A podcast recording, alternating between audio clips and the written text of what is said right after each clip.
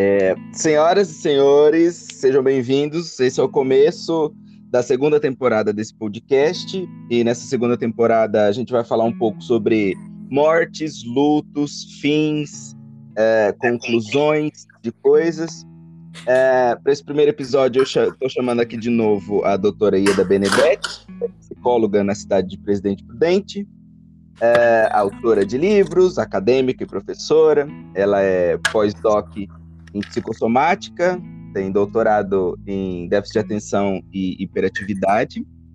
Eda, primeiro, antes de mais nada, obrigado de novo por estar aqui, por estar participando. É, te convidei para a gente falar um pouco sobre os fins e a conservação do objeto. É, eu vou começar então lendo um texto aqui e aí eu passo para você é, para primeiro você começar introduzindo sobre o que, que seria a conservação de objeto é, dentro da, da psicologia, para a gente poder entrar no, no assunto, tá? Vamos lá, então. Olha, fico honrada com o convite, tá? Saúdo a todos e todas. Espero que a nossa conversa possa enriquecer de alguma forma é, os conteúdos subjetivos de, de quem nos, se propõe a nos ouvir. Né? E vamos então falar sobre a conservação do objeto. Uhum. Oh, só para falar que, que tem gente que ficou apaixonadinha por você ouvindo ah. o episódio que a gente gravou lá na primeira temporada, viu? Olha, que bom. Fico feliz que tenha é, tocado corações, que eu acho que é, esta é a forma de conservarmos o objeto. Porque uhum. tudo aquilo que é sólido se dilui no tempo. Tudo aquilo que é sólido, tudo aquilo que é concreto, se dilui, se deteriora no tempo. A única forma de preservar, de conservar o objeto é capturando na esfera da subjetividade. É que ele se torne sentido, sentimento. Ele se preserva em nós, os objetos, a partir da possibilidade de capturá-lo, de apreendê-lo, e isso só pode ser feito através dos sentidos, da fala, da visão, do tato, do sentir, mas fundamentalmente dando sentidos àquilo que você sente. Tocando o seu coração, os seus sentidos, dando então é, contornos afetivos. Por exemplo, aquelas pessoas que nós conseguimos sensibilizar no nosso trabalho anterior estão preservadas, né? É, o, o, nosso conteúdo fica preservado é, a partir da captura afetiva dos sentimentos que essas pessoas né, colocaram, né, que a gente pode chamar de catexia, colocaram ali naquele, naquele, naquela oitiva, naquela escuta, né? Uhum. Então, para que a gente possa preservar é necessário que ele seja é, introjetado, trazido para dentro de nós e preservado no tempo a partir dos nossos sentimentos.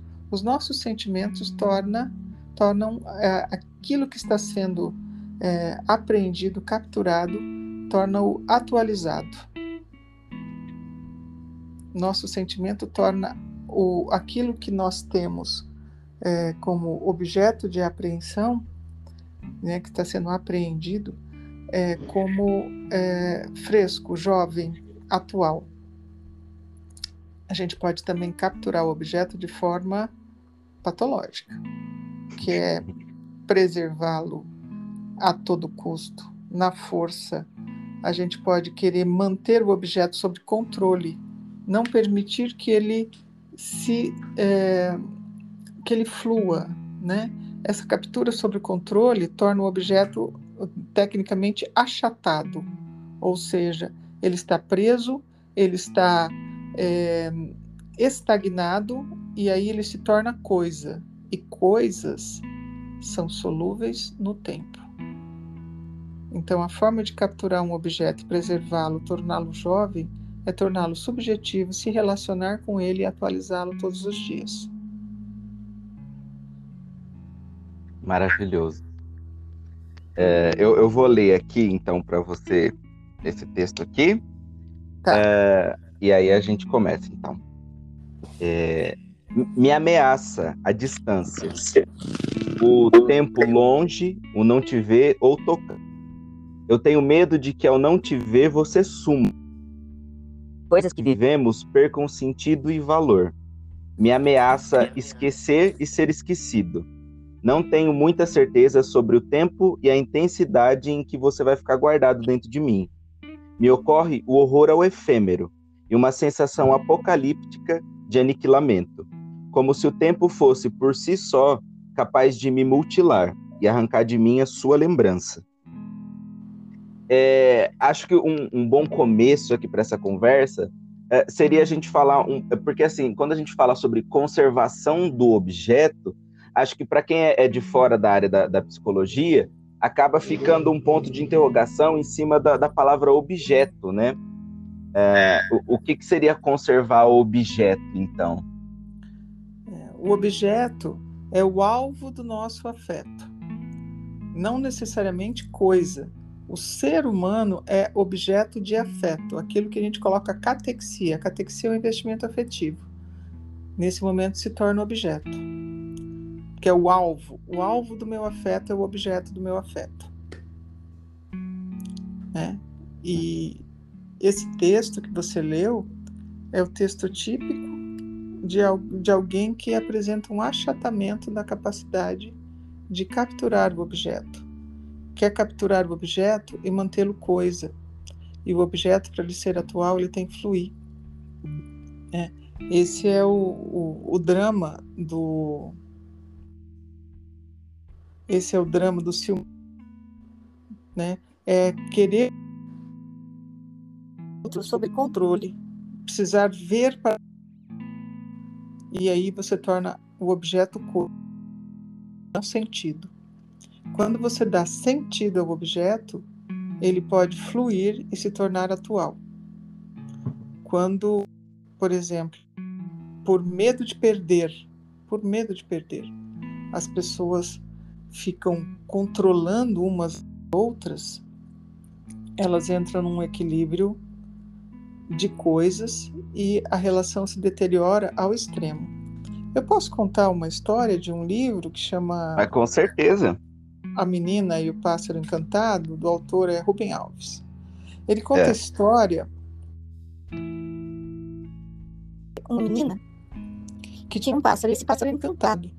Ele viajava por todos os lugares do mundo e trazia nas suas asas as cores dos lugares onde ele tinha estado.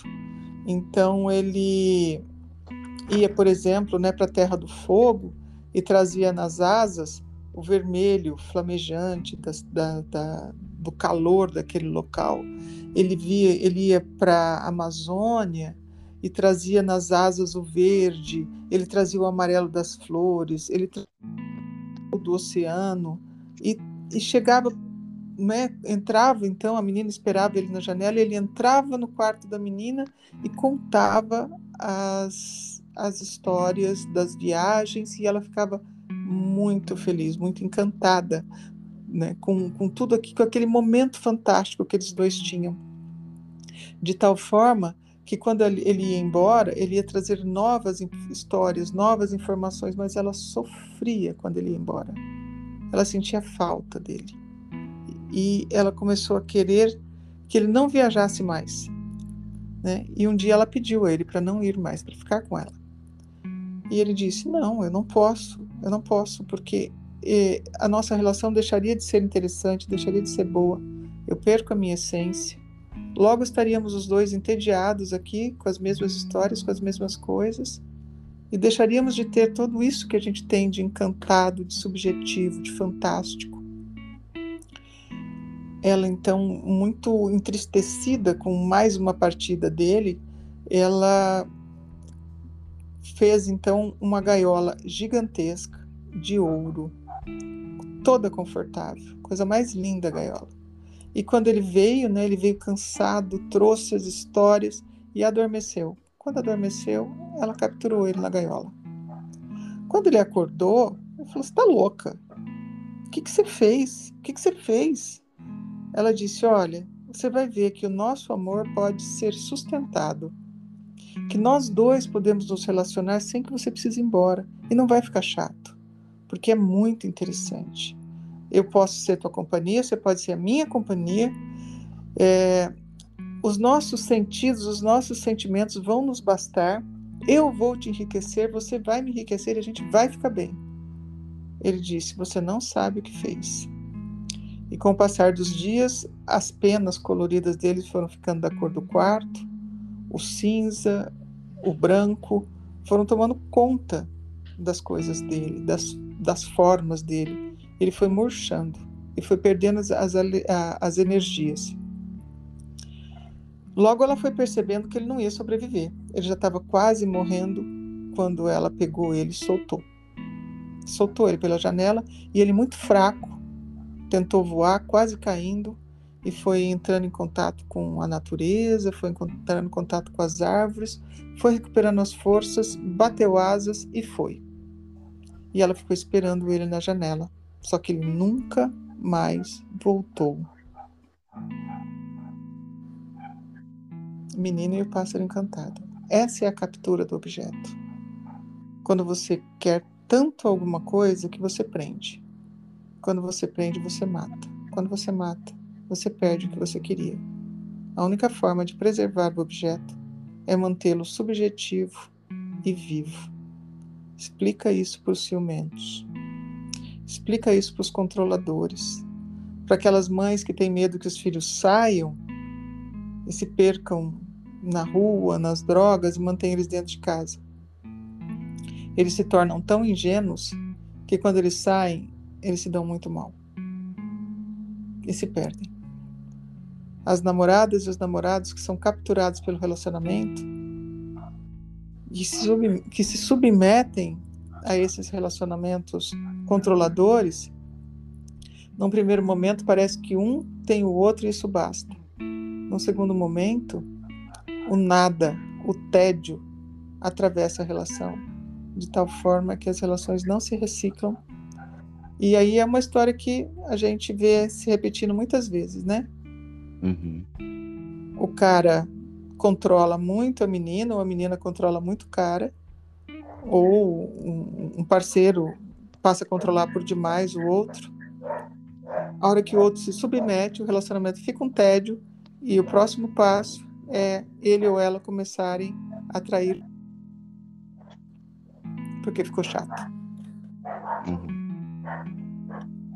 É uma velha história, é, essa.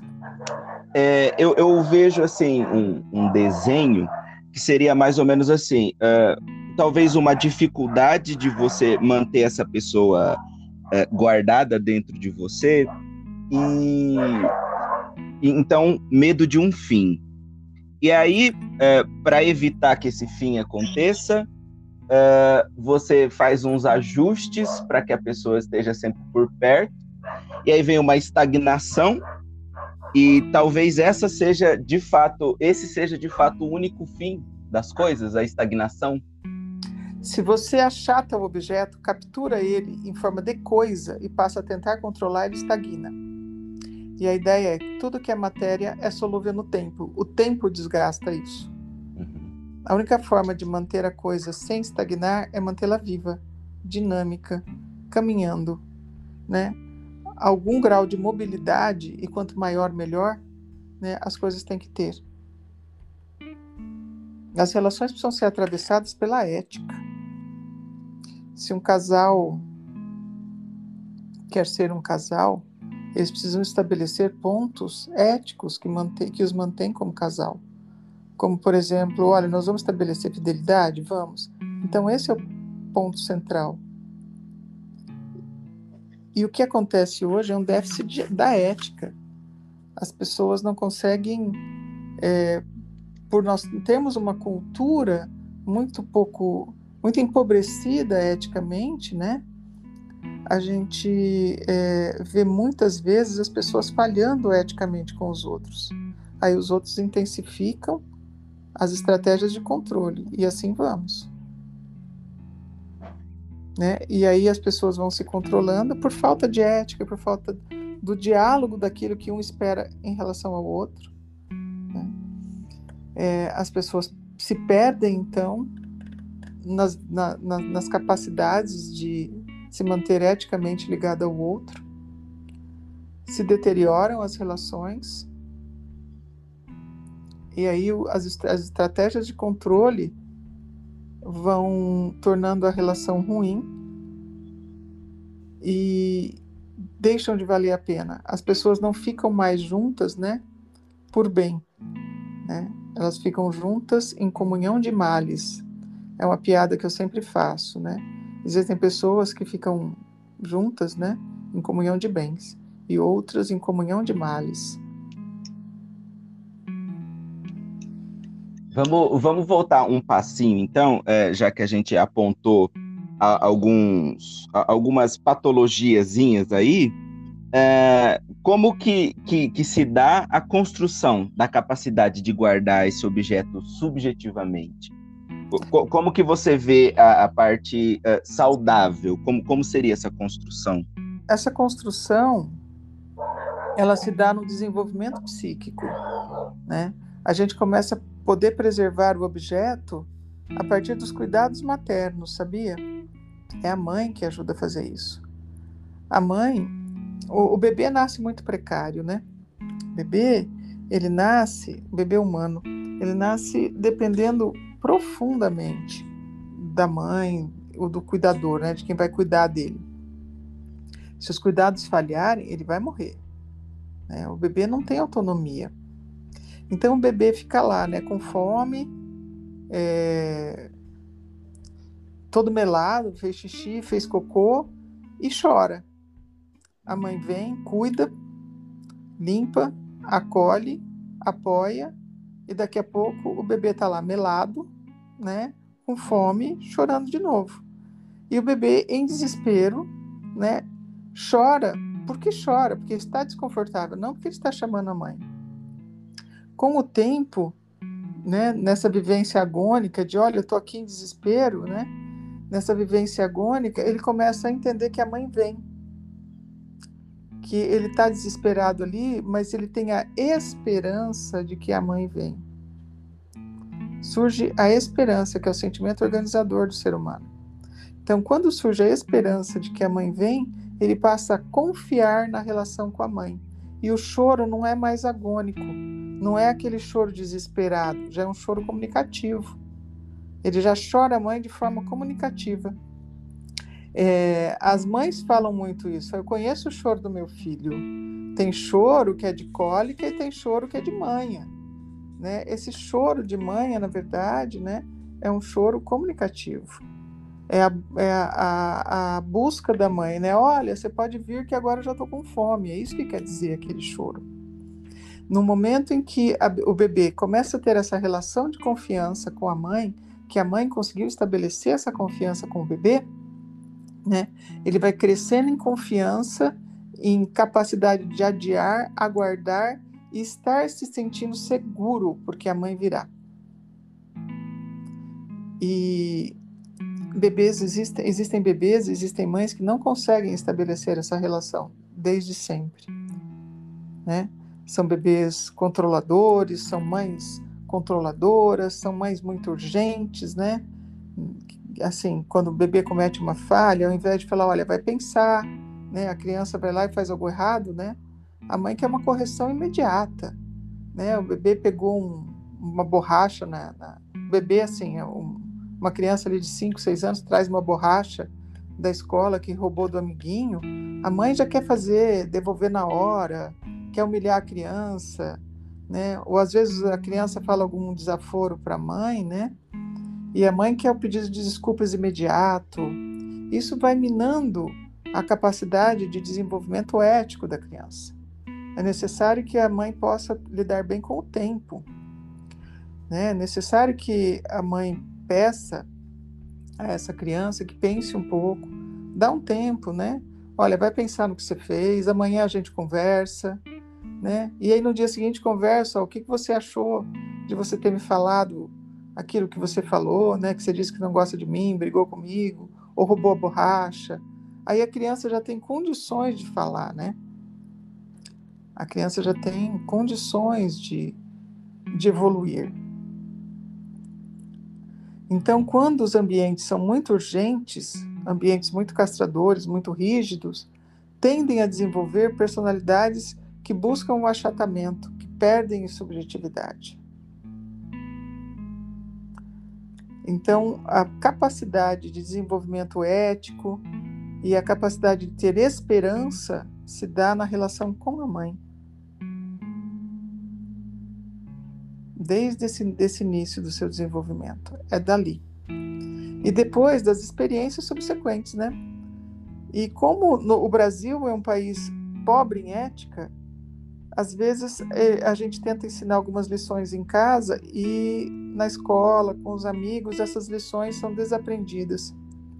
A história de temos que levar vantagem, é bom você ser malandro, é, é legal você trair a sua namorada ou seu namorado porque você é que é esperto, né? É, e algumas inversões de valores, né?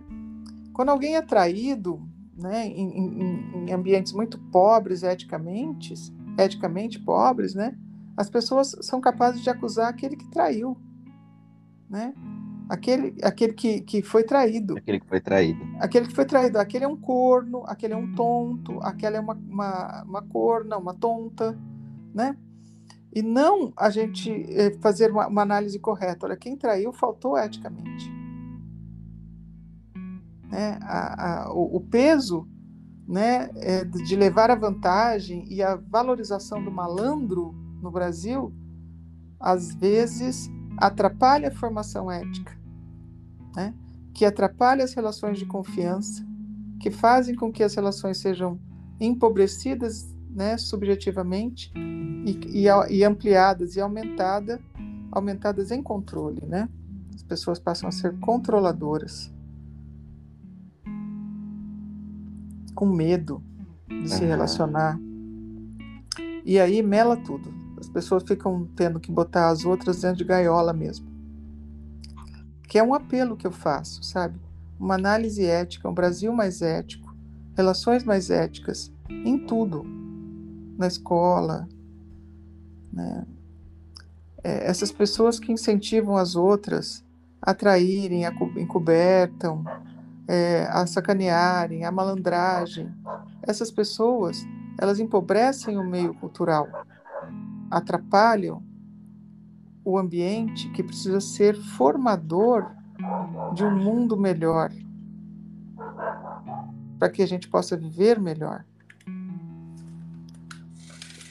Você trouxe de volta ó, um termo sobre a, a agonia e a, essa sensação agônica, que a gente tinha conversado também da, no outro episódio do, do podcast. Uhum. É, esse, essa agonia como um para sempre um nunca mais, um exagerado do Cazuza aí. Uhum. É, e aí, é, vamos, vamos falar um pouco, então. É, acho que aí vai fazer mais sentido estar tá colocando isso aqui uh, numa temporada onde a gente está falando de morte, fim e conclusões e etc. Uhum. É, você entrando no estado agônico, no estado de nunca mais vou te ver, uh, nunca mais poderei é, experimentar o que tem na nossa relação, ou uhum. eu vou ficar mal para sempre. É, então, talvez a gente esteja falando daquelas pessoas que têm uma dificuldade de superar certos lutos, por exemplo, Sim, a gente vai estar tá falando de pessoas que não conseguem elaborar os lutos porque eles se tornam agônicos, especialmente porque não aprenderam a conservar o objeto, preservar o objeto dentro de si, né? Porque assim, nós vamos morrer. Cada um de nós vai. Tá aí uma certeza, né? Só para avisar, né? é, para quem esqueceu. Então, é, as pessoas que você ama, de alguma forma, elas também se vão. Né? E a gente não sabe quem vai primeiro. Mas a gente sabe que as coisas serão atravessadas por mortes. A vida mesmo é um espaço entre duas mortes. A vida é um espaço entre duas mortes. Simples assim. Onde você estava antes de nascer, você lembra? Para onde você vai depois que você morrer? Você lembra? Você sabe? Nós não sabemos. Então nós vamos, nós viemos do não saber e vamos para o não saber. O que a gente precisa é ter um percurso onde a gente possa viver, realizar o potencial. Ser. O ter é solúvel. Ter é solúvel no tempo. Se você trabalhou a vida toda para comprar um carro ou uma casa, o carro e a casa vão ficar velhos. O que não envelhece é o vivido e atualizado. Ninguém vive de passado, né?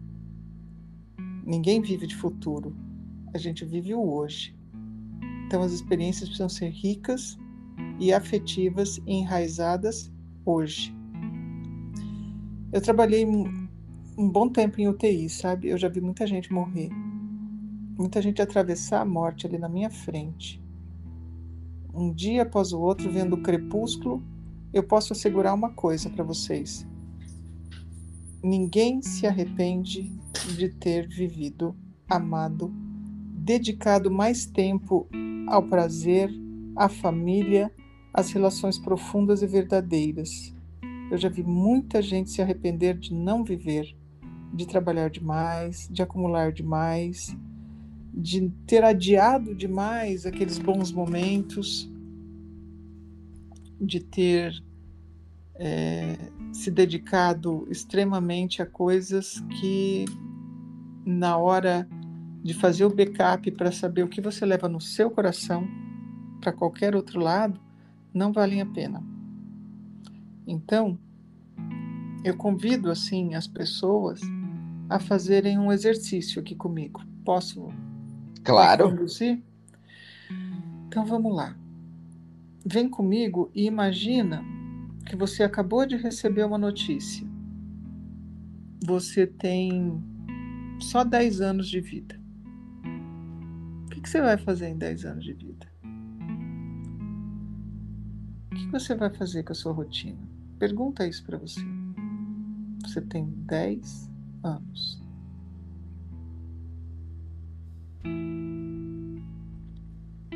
Agora eu vou te perguntar mais uma coisa. Você acaba de descobrir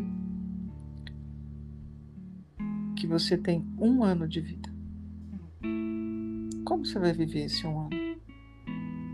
O que você vai fazer nesse um ano? Como você vai viver o seu último ano de vida?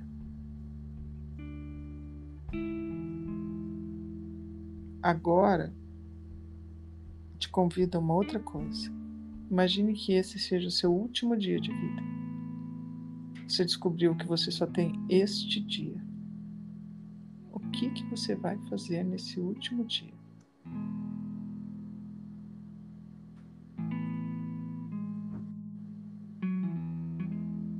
Imagina agora que você tem três minutos de vida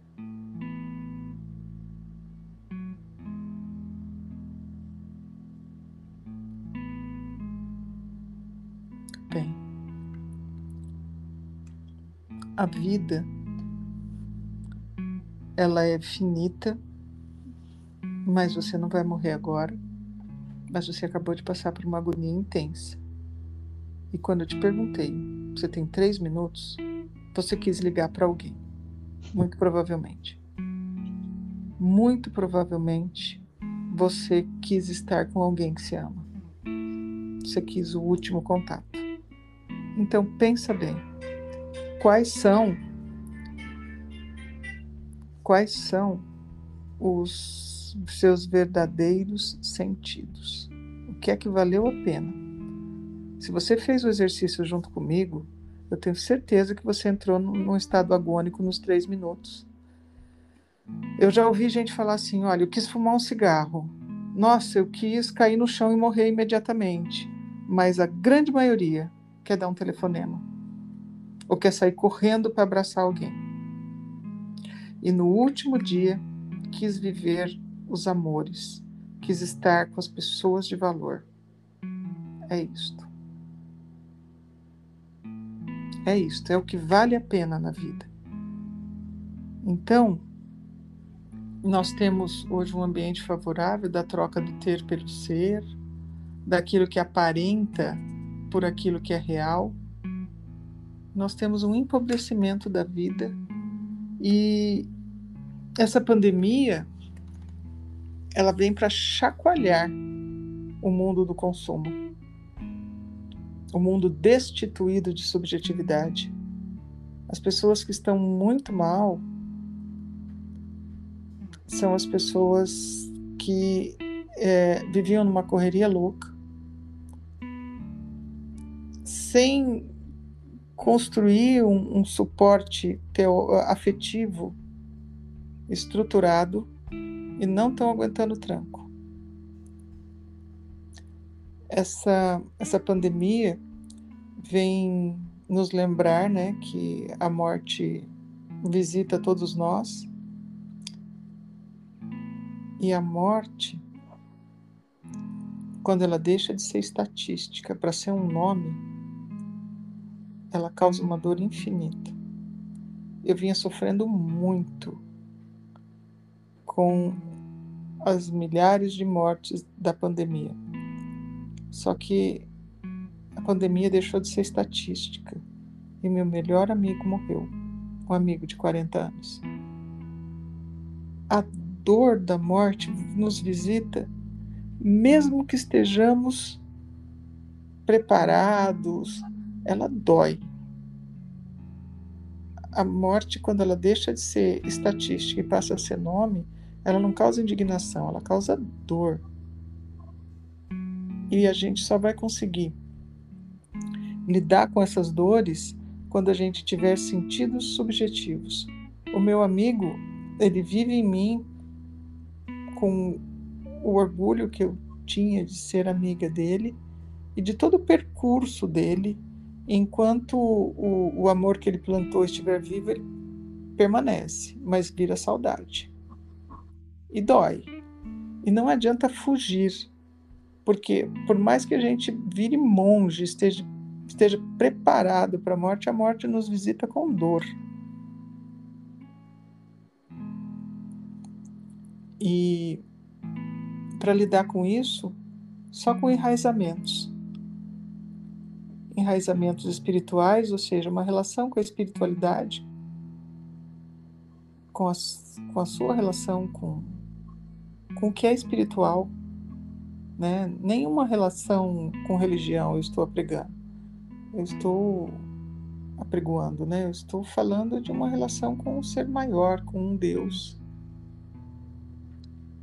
é, eu também acredito no enraizamento das relações afetivas, de buscar pessoas boas que valham a pena e tenham sentidos para estar sempre perto de você de forma profunda e não superficial, porque as relações de superficialidade, de transitoriedade, estavam tornando o mundo pobre. Pelo menos essa pandemia tem chacoalhado isso. Se não é profundo, não se sustenta e não vale a pena.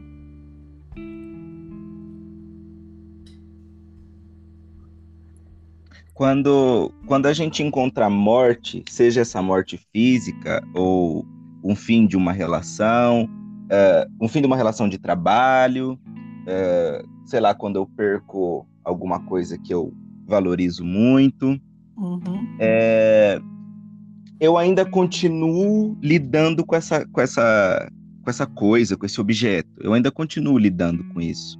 Uhum. É, como que, que você vê isso uh, na clínica, uh, na sua experiência como pessoa mesmo?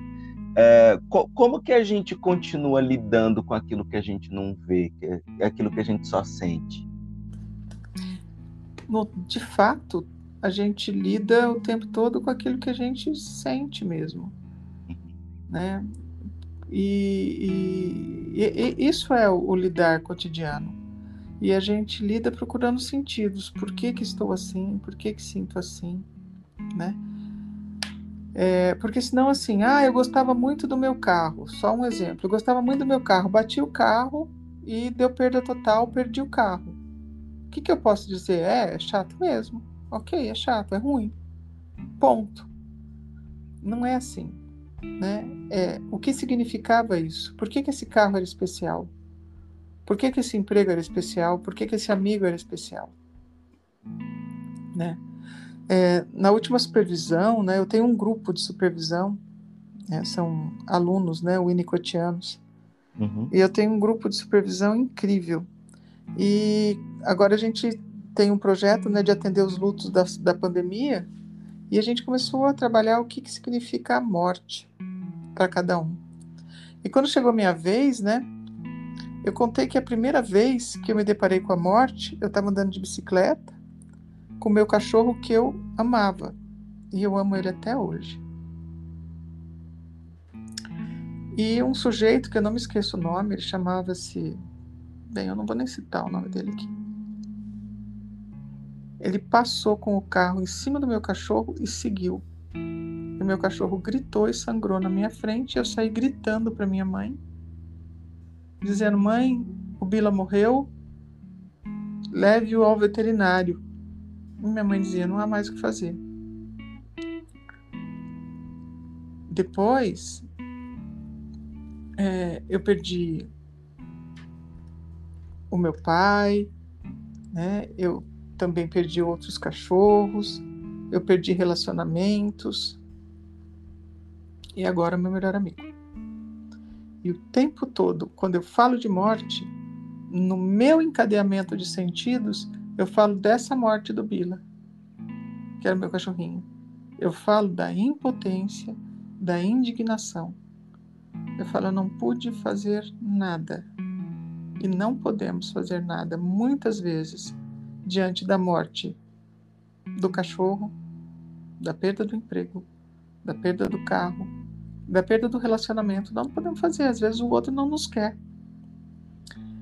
Então a gente precisa compreender o sentido desta perda. No meu caso, eu preciso compreender a minha impotência. Isso é uma coisa complicada para mim, né? Porque eu sou uma pessoa ativa que quando eu quero, eu vou buscar. E às vezes, mesmo querendo, mesmo tendo atitudes, não depende de mim. E eu estou falando de impotência. E esta é a minha fala sobre morte.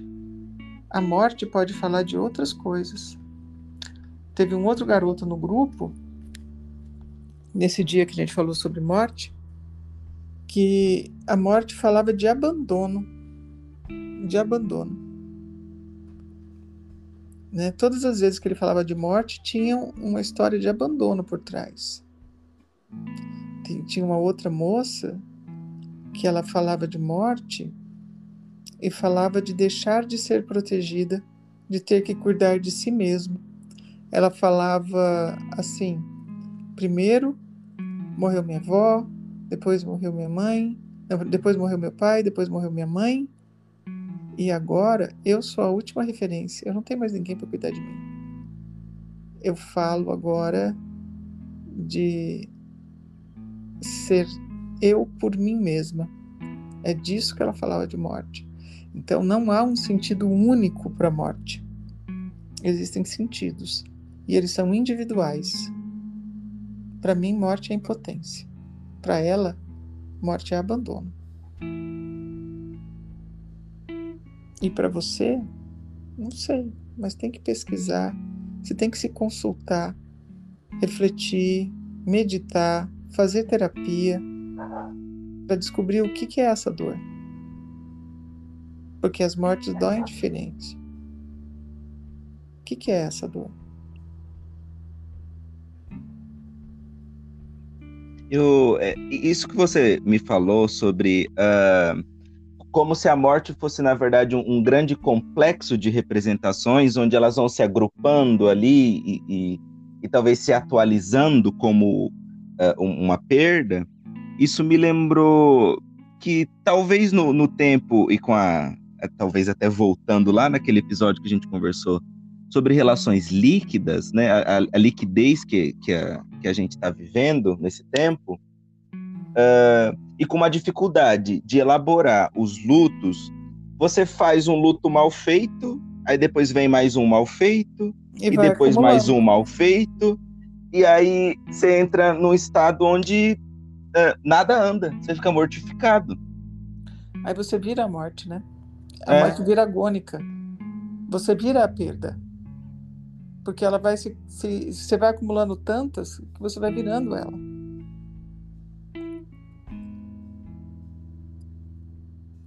Né? Você vai acumulando perdas. Você vai acumulando impotências. É, até você poder desafiar o seu potencial. Porque qual é o seu desafio?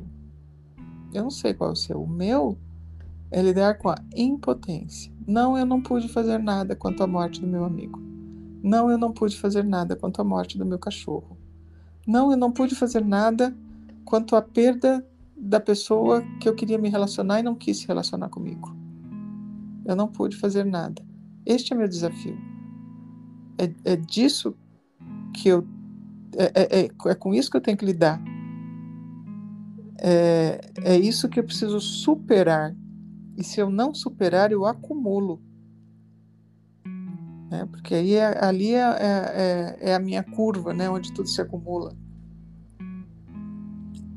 Se eu não aprender a lidar com isso, e olha, gente, sinceramente, eu não sei lidar com isso. Se eu não aprender, eu só vou acumular. E a primeira coisa que a gente faz é procurar ajuda. Porque é a minha impotência. Se eu não sei lidar com isso, eu preciso de ajuda. Alguém pode me ajudar. E como o mundo também conspira para nos ajudar, sabe quem está me ajudando a lidar com isso? É. A filha do meu melhor amigo, que acabou de morrer. Ela é a melhor psiquiatra que eu conheço. Ele também, ele era o melhor psiquiatra que eu conhecia, assim. E ela tem sido incrível, tá me ajudando. Eu preciso compreender o sentido da morte, o sentido das impotências, das minhas incapacidades, e eu já consigo elaborar sobre. Por isso já começo a desentalar daquela dor. Eu vinha caminhando para deprimir de tanta saudade do meu amigo e hoje eu já consigo ver flores. Eu já consigo ver é, novos vínculos, novos amigos e preservar o amor e os, e os ensinamentos que ele deixou no meu coração para aplicar nas novas relações. Este é o ciclo da vida. O corpo né, veio do pó, do pó virá. A gente nutre o ecossistema, né, vira adubo, vira material orgânico, vira material que é utilizado pelas plantas e que assim vai, segue o ciclo. Mas o amor ele vira sentidos subjetivos que habitam o coração. É, há, há, um ano atrás eu perdi minha avó, que foi minha mãe nessa vida também, e, e essa foi a, a, conclusão que eu cheguei no final das contas. Uh, eu pensei, uh, essa foi a pessoa que me deu mais da metade do amor que eu ganhei na minha vida, e, e o único jeito dela morrer seria eu estagnar e não passar para frente o que ela me deu é, não, não continuar é, fazendo frutificar aquilo que ela plantou em mim em algum momento. Porque Isso, tal, é talvez eu tal, de sentidos. Talvez eu dê para alguém e essa pessoa depois é, germine, brote nela e frutifique nela e ela dê para alguém também e assim passa para frente. É isto. É isto. Você está elaborando. Parou de doer? Parou de sentir saudade? Não parou. Não. Não parou. mas os sentidos permitem que a gente caminhe, porque a gente acumula amor ao longo da vida, mas acumula dor também. Por isso que também chega uma hora que a morte precisa nos atravessar, para que tudo isso se, for, se torne outra coisa. A minha filha, quando ela era criança, ela fez uma das primeiras redações que ela fez foi sobre a morte. Porque minha filha é adotada, né? E a mãe dela tinha morrido. A mãe dela era minha, a mãe genética dela era minha tia. Uhum. E ela fez uma redação, olha, uma lição, tá? Uma lição. Ela disse assim: as pessoas nascem e morrem. Se não morressem, não caberiam todos na Terra não daria para todos viverem ao mesmo tempo. Eita, mundo pequeno. Eita, mundo pequeno.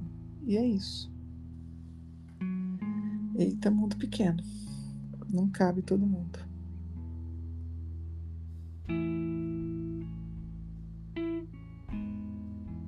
Fiquei sem palavras agora.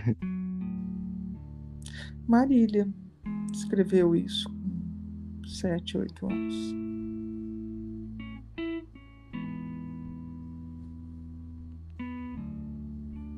Ficou sem palavras, né? Fiquei.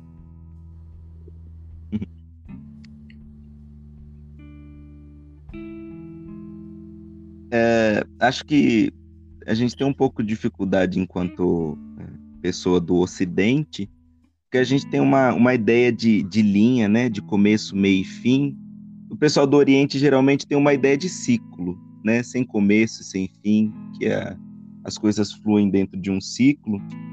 E uh, acho que complica um pouco para a gente pensar assim, né? Eu acho que a gente tem um empobrecimento ético, como eu disse no começo.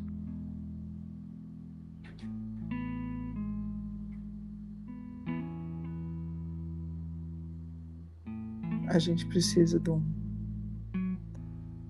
de uma melhora, sabe? No caldo ético. Porque, veja, os, os orientais cuidam da morte, os europeus primam pela ética, né? Aqui a gente não cuida, né? Muitas vezes as pessoas não sabem o que dizer diante da morte. Por isso, muito obrigada. Esse podcast está muito legal. O seu trabalho está trazendo esse conteúdo para que a gente possa fomentar o nosso meio, né? Com, com informações sobre isso. Né? Por exemplo, se você é, trai alguém na Europa, você é um traidor, não é o outro que é um corno. Né? Se você rouba você é um ladrão, não é o outro que é um otário. É, e o oriental, ele cuida dos sentidos da morte. Nós precisamos enriquecer as nossas coisas. A gente já é um país é, pobre, mas um país alegre, um país tropical. Precisamos enriquecer o caldo ético, cultural, espiritual.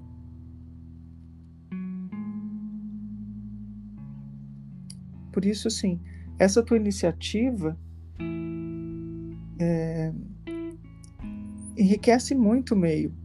Eu não sei se, se a gente está fazendo um, um, um, áudio aqui lindo e sensível, meio baixo astral, né? Mas o fato é que você me pegou muito triste hoje, né? E eu acho que aí eu trouxe um pouquinho da gratidão, da sensibilidade e da dor da perda para esse trabalho. Mas se as pessoas conseguirem ouvir isto e compreender o sentido, nós vamos estar acrescentando algo essencial ao nosso mundo, ao nosso meio. Eu considero esse trabalho aqui um dos mais valorosos que eu já participei. Achei Sabe, Eda, é, de um tempo para cá, eu acho que eu tô preferindo assim. Eu estou preferindo. Uh, dá para a gente ter essa conversa mais técnica? Dá para a gente ter. Uh, mas eu acho que quando a gente coloca o sentimento, mesmo que de tristeza, no meio, uh, fica mais real. Eu estou preferindo mais essa conversa sensível do que pensar sobre as coisas. É, pensar me dá alguns instrumentos. Sentir me dá os necessários, todos eles. E, e já que a gente começou falando uh, que a vida é sentida e que a gente precisa dar sentido pro objeto não se tornar uma coisa, eu acho que faz sentido que seja assim mesmo essa conversa. Uhum. Eu acho que eu prefiro assim. É, eu também. Acho que isso estreita laços. Hum. E a gente aguenta melhor, né? Com certeza. Esse tranco dessa pandemia, as perdas que vêm, independentemente da pandemia ou não, elas vêm. Só que essa pandemia tem intensificado, né? As pessoas estão perdendo é, pessoas, poder, dinheiro, estão envelhecendo, estão está sofrido. Está muito duro. Bom, é, vou te agradecer então, Ida, pela conversa. Foi uhum. maravilhoso, de verdade. Fiquei muito feliz de, de, ter ouvido coisas, de ter ouvido o texto da sua filha, é, por você ter disponibilizado seu tempo, seu conhecimento, sua uhum. energia. É, então, vou fazer um fechamento. É, é isso, gratidão. E agora a gente guarda isso que a gente viu juntos dentro da gente, né? Uhum. Isso, guarda e movimenta, né? Guarda e movimento. Tô ansiosa pelo link, quero mandar para algumas pessoas. Você quer falar alguma coisa para fazer o fechamento? Eu quero agradecer, né, como, como comecei, eu fico lisonjeada pelo convite. Eu não, isso não era uma obra pronta, eu não tinha esperado que ia caminhar para isto. Foi absolutamente improvisado. É, eu quero convidar cada um que me ouviu a um esforço para a construção de uma ética que permita uma, que permita que as nossas relações subjetivas sejam confiáveis e seguras, que a gente possa ter esperança. Né? O meu convite, de novo, pela esperança.